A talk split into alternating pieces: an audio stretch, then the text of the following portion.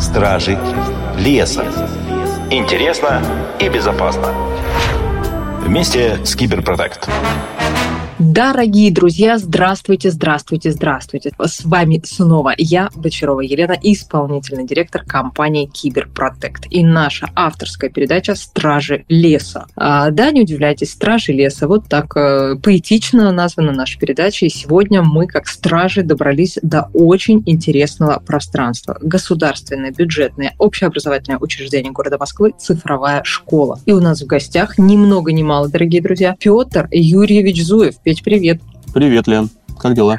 Как дела? А, очень хорошо. Смотри, у нас за окном а, сентябрь подходит к концу, да, скоро у нас День учителя, важный день. И, конечно же, я вспомнила, что на одном из лидерских форумов, на одной из лидерских встреч мастерское управление Сенеж я познакомилась с прекрасным человеком, которого зовут Петр. Не побоюсь этого слова, Петр рисовал. Не знаю, помнишь ли ты, но ты рисовал в этот день. Вот, и твой рисунок меня почему-то очень заинтересовал. Думаю, господи, это, наверное, айтишник. Вот я сразу вижу айтишника, Петр Юрьевич, наверняка айтишник. Я говорю, ну, Петр Юрьевич, что кодите? Вот, ты поднял на меня глаза и сказал, ничего, я директор школы. Вот, и вся жизнь на до и после. Такая вот у нас случилась встреча. А потом мы, соответственно, посещали прекрасное государственное бюджетное общеобразовательное учреждение города Москвы «Цифровая школа» а, со своими авторскими лекциями и своими авторскими встречами, связанными с цифровой гигиеной. А, я знаю, что не понаслышке знаю, да, видела в аудитории ребят, которые действительно занимаются IT всерьез, которые проходят серьезную акселерационную там и конкурсную программу, отбор. А вот, и это, конечно, ну, такие очень талантливые ребята. Расскажи, пожалуйста, немножечко про два аспекта. Первое, конечно, как тебе живется директорствуя, да, вот, вот как это вообще быть директором цифровой школы, побоюсь этого слова. А второй, конечно, про ребят, как они туда попадают, э, кто они, э, с какого возраста, не побоюсь этого слова, к вам надо стремиться, да, ломиться, как-то пробиваться. Вот. И э, кто они, вот такие твои ученики? Вот э, про себя и про детей, если можно. Сложный вопрос. Не знаю, как ответить, но буду стараться сейчас. Ну, про школу. Про школу. Про тебя. Так как у нас обычная школа, знаешь, вот очень трудно рассказать, э, когда я на каких-то мероприятиях встречаюсь с коллегами, с друзьями, там, с партнерами социальными. Я, чем занимаетесь? Я директор цифровой школы. Они такие, о, онлайн-образование. Я такой, о, стоп, стоп. Мы обычная государственная школа. Да. У нас есть обычные дети, которые уважают математику, ценят русский да. язык, очень знают хорошо историю, но при этом они понимают то, что сейчас цифровые навыки очень сильно важны. Да, Потому что ну, давай, вот ты как айтишник такой чистый, согласишься, знать один язык программирования, это, конечно, хорошо. Ты молодец, mm-hmm. ты может, даже хороший джуниор где-нибудь, но при этом, если ты понимаешь, что такое бизнес, или история, или био- биоинформатика, или еще какие-нибудь другие направления, тут ты уже можешь, конечно, выстрелить и понять, как это чего использовать, и как это все, в принципе, да. обрести. Да. Про школу. Маленькая у нас школа, специфика цифровая. Почему цифровая? Потому что на литературе у нас motion design, на истории у нас 3D-моделирование, а на русском языке у нас нейросети. Так. Это просто то, что у нас делают наши учителя. А Они... сколько, сколько, сколько детей учатся? Вот когда ты говоришь маленькая, ну не такая уж и маленькая, вот как я ну, помню. Сколько деток? Ну смотри, в нашей школе все-таки есть такие глобальные задачи, ну угу. такие ключевые, для которых надо достичь. И поэтому у нас школа всего 200 учеников. То есть угу. да, целом, седьмой... в целом группе. Угу. Да. Это там, допустим, седьмой класс, это 50 учеников, которые делятся на две группы по 25 и уже на маленькие группы по 11, по 12 12 учеников, которые, соответственно, ходят... Ой, с математикой меня хорошо. По 13-12 учеников, которые ходят на специализированные предметы. То есть программирование в нашей школе обязательный предмет, uh-huh. черчение обязательный, технология. На технологии они собирают роботов, паяют, занимаются схемотехникой, программируют контроллеров, изучают язык программирования C, Python, и это все начиная с седьмого класса. Седьмого класса. Седьмого uh-huh. класса. А вот уже когда придут они в десятый класс, они уже начинают у нас понимать из последнего, не хочу там заглядывать то, что было пару лет назад, последние наши достижения наших учеников. Девятиклассник написал фреймворк по обработке нейросетей, то есть, грубо говоря, всю нейросеть э, написал, которая получает определенные изображения, делает определенные в девятом классе. Вот, Лен, чем ты занималась в девятом классе? Давай, рассказывай. Ой, Петя, это точно нужно говорить в эфире. Но я была очень творческим человеком, поэтому я занималась танцами, как сейчас помню, я училась играть на гитаре, я пела в липецком каком-то очень крутом кавер-бенде, вот, и была влюблена в гитариста, помню, вот сейчас точно помню это. Ну, то есть занималась всем чем угодно, но не нейросетями. Точно нет, точно вот. нет. А вот у нас наши девятиклассники становятся победителями конференций, девятиклассники, и вот побеждают. Второй вот мальчик написал аналог Яндекс Еды с функцией подключения абсолютно всего. Допустим, ты, Лена, продаешь ручки в каком-нибудь маленьком регионе. Ты можешь туда зарегистрироваться и продавать ручки через агрегатор вот этого вот поставщика продуктов, назовем так. Ну, продуктов питания, всего. И еще один проект, который прям выстрельнул, это мальчик написал свои скрипты по аналитике не крипто, не крипты, а что-то рядом с инвестициями. Кстати, тему я не очень знаю, но вот прям одиннадцатиклассник, который это все делает, вот он, это такой вот мотивированный ученик, который уже точно понимает, куда он будет поступать. То есть... Так, и куда он будет поступать, интересно. Вот как раз есть кафедра а... на физтех школе, вот может быть. А я могу называть, могу называть куда? Да? Конечно, это же высшее учебное заведение, не ну, Смотри, у него несколько направлений, как мы с ним общались. Это, соответственно, физтех, uh-huh. ИТМО и финашку uh-huh. он рассматривает. Uh-huh. Все это направления, связанные с бизнесом и так далее. Uh-huh. И это очень хорошая история, то, что в нашей школе мы создаем такие условия для детей, то, что седьмого класса они знают, чего они хотят. Если они приходят yeah. к нам, они должны, во-первых, развиваться как всесторонняя гармонично развитая личность, то есть они должны знать историю, географию, общагу, биологию, ОБЖ. Самый важный предмет в школе – это ОБЖ, просто говорю, чтобы вы знали. Uh-huh, uh-huh. Ну и, соответственно, они понимают, как это все устроено. И если у нас получается, у нас получается к 9, к 10, к 11 классу ребенка профориентировать так, что он уже точно знает, какой вуз он хочет, у него есть проектная работа, он с этой проектной работой может где-то выступать на конференциях, его могут где-то заметить. Это очень хорошая история. Наши ученики, вот в 11-класснике, один работал уже в 11 классе, у нас учился на индивидуальном учебном плане, работал в Сбербанке в отделе инфобеза, то есть он поехал на метап, попросил задачку, решил и устроил а вторая девочка у нас занимается разработкой графического, графических интерфейсов UI, Э, в департаменте информационных технологий. То есть она разработает, mm-hmm. разрабатывает кнопочки, как она говорит, для электронного журнала. То есть это mm-hmm. хорошая история. Да, и при этом они школьники. Я Конечно. просто верну нас в начало нашей дискуссии, да, что Зоев э, Петр Юрьевич вообще-то директор школы. И это вообще-то школьники с 7 там, по 11 класс. И они уже сегодня являются сотрудниками, в том числе вот таких вот именитых э, крупных компаний. А, слушай, Петь, ну они, наверное, сначала такие, да, как, как вообще люди к вам отбираются? Вот расскажи немножко об этой э, ситуации, об этом узком или не узком бутылочном горлышке, какой конкурс, да, сколько вообще таких талантливых ребят в Москве? И только ли это москвичи? Да, у нас только москвичи, потому что у нас московская школа. Ага. Чтобы учиться в нашей школе, надо иметь регистрацию на территории города ага. Москва. Это один из да. пунктов. Второй ага. пункт, для того, чтобы к нам поступить, необходимо а, знать математику и русский язык, потому что у нас ага. есть вступительные испытания, начиная с седьмого класса.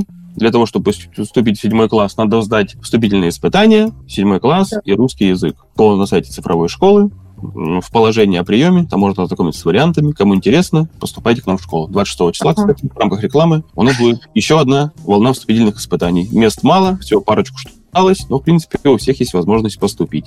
Ага. Восьмой, девятый класс поступить уже сложнее, потому что там уже просыпается у нас информатика и физика, а информатику и физику мы уже седьмого класса детей обучали в очень таком усиленном режиме. И дети угу. уже много чего у нас знают. Допустим, вот из примеров, наши семиклашки очень хорошо разбираются а, ну, в растровой векторной графике. Допустим, угу. инструмент Figma для наших детей нарисовать какой-нибудь прототип приложения, сайта и все это такое с простой анимацией, это как нечего делать. А если сверстать сайт на каких-то конструкторах с добавлением простых там CSS, ну, чтобы там кастомизировать чуть-чуть, тоже очень хорошая история для наших семиклашек. Ну, восьмой и девятый mm-hmm. там уже, я боюсь, что я уже даже столько не знаю, сколько они знают. Вот я знаю, что в этом году, в 2023 году, 500 заявок прилетело на 70 мест в седьмые классы, да? А, скажи, пожалуйста, вот школа организована в 2019 году, вот этот высокий спрос, он сразу был сформирован, да, и все сразу хотели поступить? Или это имидж, репутация, с которой вы поработали, поступили, и теперь такое количество а, желающих поступить к вам? И приходится ли отказывать ребятам, которые потенциально вам подходят? Ну, то есть, что там талантливых ребят, условно говоря, больше, вот, но емкость класса там не позволяет. Вот а, скажи немножечко про такие цифры и как это сейчас у вас работает. Так, ну, давай по порядку. Начнем с приемной истории. Как получилось у нас то, что на 70 посадочных мест у нас такое количество детей пришло uh-huh. заявок? Изначально у нас приемная кампания начинается с января месяца, и, соответственно, к маю месяца, ну, к апрелю месяца, uh-huh. к маю месяца, мы уже примерно понимаем то количество классов и групп, которые у нас будет организовано. Uh-huh. Ну и, соответственно, потом у нас по градации просто объем, там делим на 15, на 25, чтобы эта группа помещалась в кабинеты, и мы понимаем, какое количество классов у нас есть. Вот сейчас мы так поделили, нам не хватает, допустим, 5 учеников, чтобы получился комплект класса, и просто вот еще одна волна поступления нам uh-huh. сейчас позволит закрыть данную такую брешь, и мы будем такие красивые, выйдем с красивым числом 200 учеников, и будем очень uh-huh. хорошо дальше учиться. Как открылась школа в 2019 году, вот я всегда на День открытых дверей рассказываю историю, то, что я никогда в жизни бы не отдал в эту школу своего ребенка. Почему? Потому что школа занимает один этаж в колледже. У нас все учителя-совместители, нет истории, нет традиции, а самое главное, у нас нет никаких результатов, потому что обычно, вот ты как родитель, тебя от да. школы что интересует? Куда ваши дети? Да. Какие средние баллы ЕГЭ? Правильно? Да. Этого у нас ничего не было. И, соответственно, те родители, которые к нам пришли, им низкий поклон, но самый первый наш набор, это 60 учеников, они как-то нам доверились, родители доверились нам, отдали нам учеников, и, соответственно, мне кажется, они кайфанули, потому что они иногда даже забывали про своих детей, и на выпускном да. просто подходили родители, которых никогда не видел за эти 4 года, и ага. говорили, ой, слушайте, вот как вы выглядите, очень очень спасибо вам. Мы вам отдавали детей в 9 утра, и ага. в 7 вечера они из школы выходили, полные эмоции, полные впечатления. Но я на самом деле хочу сказать, что Петр Юрьевич не рисуется, вот, и я пару раз была в его школе, его кабинет крайне демократичен, там распахнутые двери, ребята заходят, приносят какие-то диски, дискеты, не знаю, куда у них там собираются вставлять, но точно ходят с какой-то техникой. Задают вопросы по существу, типа, вот у меня там мат-модель, то-то, то-то, там, хотел бы то-то, то-то. Как вы думаете, Петр Юрьевич, типа, вот как бы тут вот мне завернуть? То есть, ну, атмосфера в школе реально, что детям интересно, они вовлечены, а, но они, конечно, такие. Вот я таких ребят дальше только на физтехе вижу. Они уже глубоко погружены 24 на 7 в то, что им интересно, да, вот они в этом вот туннеле уже и проживают. Вот это интересный опыт, поэтому если у вас какие-то открытые уроки, Петь, можно ли к вам как-то прийти отнестись? Вот хорошо, я тебя знаю, да, мне повезло, у меня есть возможность тебе позвонить, сказать, сделай ко мне пропуск, пойду погуляю по твоей школе, вдохновляться буду. А другие родители, может быть, есть какой-то день открытых дверей. Как отнестись вообще к тому, что вы делаете? Так, ну, у нас несколько сценариев есть. Дни открытых дверей у нас, конечно же, есть. Они у нас как для тех, кто хочет просто поступить в школу, посмотреть школу, ну или просто научиться каким-то там цифровым навыкам. Мы это все публикуем в наших социальных сетях, в информации на сайте, это там все опубликовано, все размещено. С точки зрения повышения квалификации, наша школа является, можно сказать, инновационной площадкой можно сказать, Департамента образования города Москва. Мы занимаемся э, предпрофессиональным образованием в городе Москва. Есть такие проекты, как IT-класс в Московской школе, инженерный класс в Московской школе, uh-huh. медицинский класс в Московской школе. У нас под это все оборудовано, ну, есть лабораторное оборудование, то есть лабораторные кабинеты, где э, дня обучаются наши дети, учат всякую креативку. Ну, а по вечерам, начиная с 4-5 часов дня, к нам приезжают педагоги со всей Москвы, а иногда даже со всей России. То есть там к нам приглашают гостей, и мы их обучаем. То есть представьте вот обычный день нашего учителя по 3D-моделированию. Он ведет свои уроки, черчение, инженерную графику, 3D-шку. У него только уходят дети, и у него приходят более взрослые ученики, то есть наши учителя, которых мы обучаем. Ну и, соответственно, как мы такая инновационная площадка, где к нам тот год прошло через нас 10 тысяч слушателей. Ну, к этим слушателям я отношу и учителей, и онлайн-подключений, потому что мы очень часто проводим разнообразные вебинары, тренинги для наших учителей, ну и детей в том числе. Ну и также очень часто у нас организовывают разнообразные федеральные мероприятия. Ну, то есть прокачать директоров всех регионов мы только скажем спасибо. Иногда даже приходят разнообразные партнеры, то есть компании, которые интересуются, как вообще сейчас устроено образование, ну и, в принципе, понять, куда расти, куда двигаться. То есть есть крупные наши такие, может, гиганты IT-отрасли, называть uh-huh. не буду, их прекрасно знаете, которые являются партнерами нашей школы, есть маленькие компании, которые просто обращаются к нам, слушайте, а есть какие-нибудь прикольные кадры, мы там с ними хотим пообщаться, потому что эти молодые ребята, Слушайте, ну, одиннадцатиклассник, у которого есть понимание, что такое full stack, который понимает, что такое э, React, э, Vue.js и все, что с этим связано. Это дорого стоит. Ну да. Слушай, а пока мы далеко не ушли от партнерства, вот скажи, нас слушают IT-компании разные величины, масштаба, калибра. Вы в целом заинтересованы вот с таким вот контент-партнерством? То есть вы достаточно открыты? Где вот эта кнопка партнерства заполнить э, лист партнера, да? Как к вам попасть? Именно партнеру? Самое простое партнерство просто написать мне в социальных сетях, тот же самый ВК ага. или на почту. Иногда такое происходит. Ну, такой сценарий обычно играет с вузами, потому что все-таки, назовем это так, есть школа, есть вуз, есть предприятие. Все вот эти ага. ну, IT-компании, это все предприятия. С вузами мы очень тесно работаем, и как раз-таки у вузов есть определенный пул партнеров, то есть это и государственные компании, и, соответственно, такие частные компании, которые занимаются определенной там разработкой и образовательных mm продуктов, и целых продуктов, которые в бизнесе работают. И мы с ними очень периодически взаимодействуем, отправляем детей на стажировки, ну и, соответственно, они получают удовольствие. То есть у нас дети могут стажироваться и радио, просто там послушать, поговорить, поздороваться в прямом кем-то, или пойти к какому-нибудь сотовому оператору, ну, мобильной связи, и там провести uh-huh. день, посмотреть, как это все работает. Ну и, соответственно, задать самый главный вопрос. Нужны ли вам стажеры? И во всех компаниях всегда отвечают «да». А у нас есть голодные yeah. ребята, которые вот начиная там с 16-17 лет, им уже можно работать готовы прям uh-huh. и вот занимать определенную позицию в работе. И мы, как гибкая школа, таким детям даже идем навстречу и создаем определенные условия, чтобы они успевали учиться, то есть по индивидуальному учебному плану, и, соответственно, работать, что-то там развивать, развивать себя и помогать компании. Угу. Очень интересно. Скажи, пожалуйста, вот, а, ну, работы много. Вот из того, что я слышу, да, вот, ну, у тебя, у тебя в частности и учителя 3D-моделирования, который приходит точно так же, как и дети в класс в 8 утра, да, и сначала работает как учитель, а потом работает с более взрослыми учениками и работает как методист, как преподаватель для а, методологической, получается, школе. А что тебя вообще мотивирует, что помогает держаться на плаву? То есть это какие-то результаты твоих учеников или это какие-то новые программы, которые ты вы вот-вот там доработаете, и они изменят мир. То есть вот над чем ты вот работаешь, что, на чем ты держишь свой фокус внимания, и что тебя лично вот зажигает, да, и позволяет вот каждый раз с горящими глазами приходить в школу? Эгоизм, только эгоизм.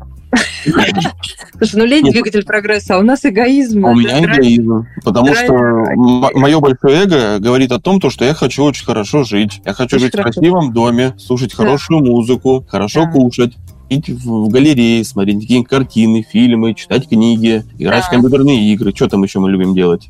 Не вот. знаю, что там еще любите это делать. Все как это связано с найти лицеем с цифровой Да, вот смотри, чтобы я это все хорошо делал, когда пойду на пенсию, лет так через сколько там сейчас, ой, я не знаю, ну когда пойду на пенсию, чтобы я лежал на диване, и мне, грубо говоря, робот привозил еду, кормил меня, я смотрел телевизор, а еще фитнесом со мной позанимался, чтобы я не такой ленив был. Так. Для этого нужно развивать то, что у нас будет через 10, 15, 20 лет. Для того, чтобы это все грамотно развивать, надо это грамотно обучать. Так. Ну и, соответственно, вот этот мой эгоизм выходит на то, что если я сейчас буду хорошо работать и развивать то, что у нас сейчас есть, и развивать потенциальные кадры, которые лет через 10-15 на какую-нибудь симфонию, сделают какое-нибудь суперудобное приложение, робот или нейроинтерфейс, или еще что-нибудь, и я буду, открывая приложение, смотреть в автор и понимать то, что, о, так это же мой ученик, значит, не ага. зря я работаю. Петь, но мне кажется, потрясающая мотивация, да, как у маленького принца, что каждый да. день создавать свою вселенную заново, да, и только труд, труд и еще раз труд позволит нам и через 15, и через 40 лет жить в прекрасном, процветающем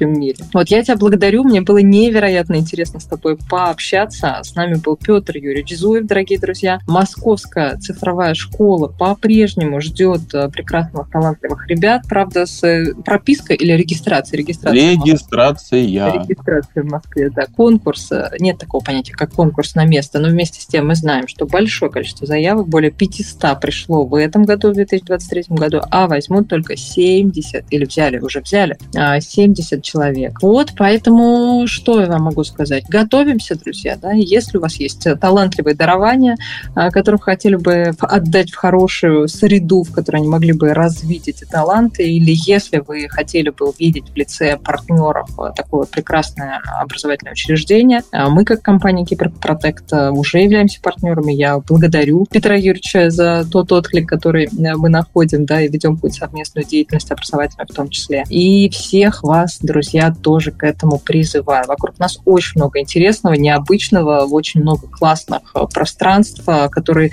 только и ждут того, чтобы быть открытыми. Вот не побоюсь этого слова. Поэтому не забудьте про свои данные, не забудьте про свои бэкапы, про резервное копирование данных. С вами была я, Бочарова Елена, и исполнительный директор компании Киберпротект и наши стражи леса добрались до цифровой школы. До встречи в эфире. Стражи леса. Интересно и безопасно. Вместе с Киберпротект.